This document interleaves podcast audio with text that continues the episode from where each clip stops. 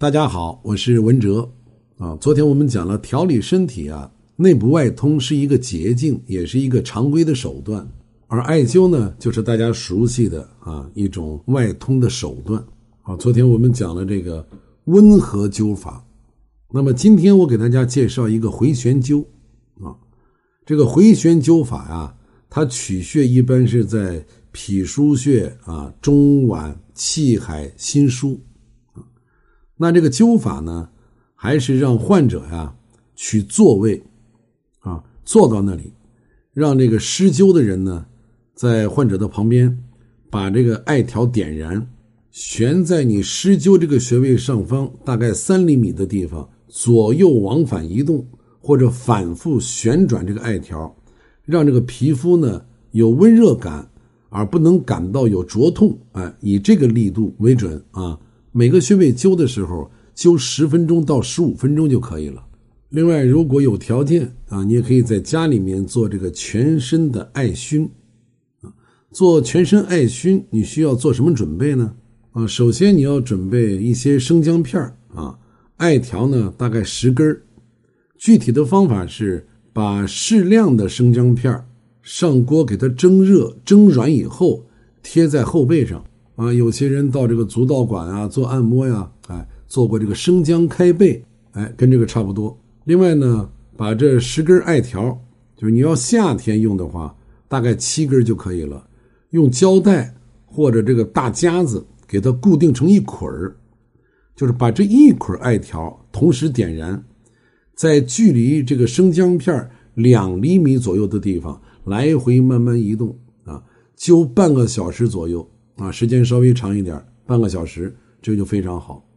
另外呢，再把这个生姜片贴在小肚子到肚脐这个部位，再按这个方法呢灸上一遍，把这个十根艾条固定点燃以后，来回灸上三十分钟到五十分钟都可以。那么灸完腹部以后，再灸你两个小腿的外侧和内侧，以及两个手臂的外侧。这两个小腿呢，要从脚踝处。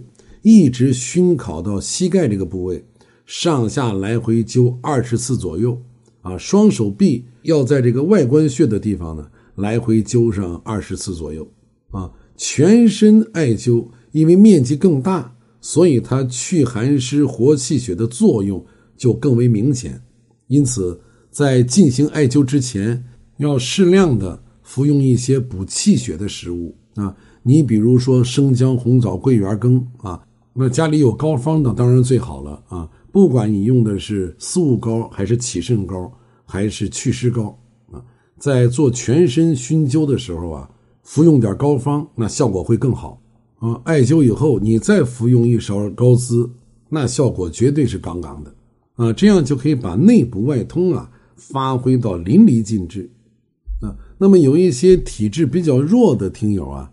你在灸的时候，时间可以稍微短一些，而且呢，你只灸后背中段或者上半段就行了。如果你感觉到灼热呢，距离可以稍微远一些啊。这个在家庭里面啊，亲人之间能够掌握这种艾灸的方法，掌握这种外通的方法。我觉着还是可以促进家人之间感情啊，建立更加亲密关系的一种很好的手段啊，一举数得。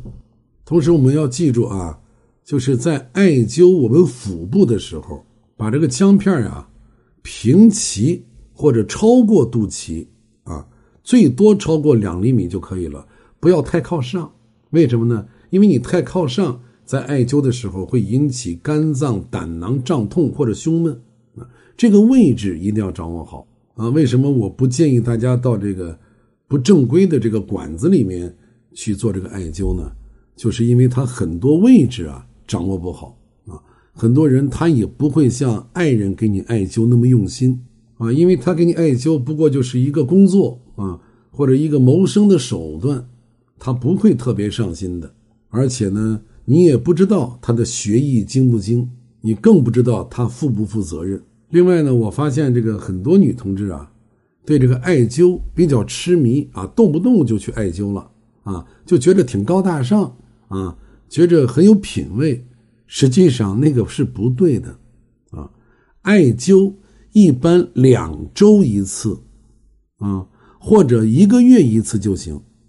艾灸如果太频繁了，一点都不好啊，尤其是全身艾灸，专业性更强啊。如果你在外面做全身的艾灸，必须要看他的资质，自己艾灸一定要先学到位啊，最起码穴位要掌握准啊。艾灸虽好，但也不一定是适合于任何人，对吧？啊，如果你在艾灸的过程当中，身体感到有任何不舒服，应该马上停止。尤其对于身体特别虚弱的人，比方家里有老人，身体很虚弱，年龄又比较大，那我建议最好不要采用艾灸的方法啊，只通过内补来调理气血，我看就行了啊，这样比较安全。那么想进一步了解膏方、了解高资的啊，你到评论区，在评论区有进入高资小屋的联系方式。好，我们明天接着聊。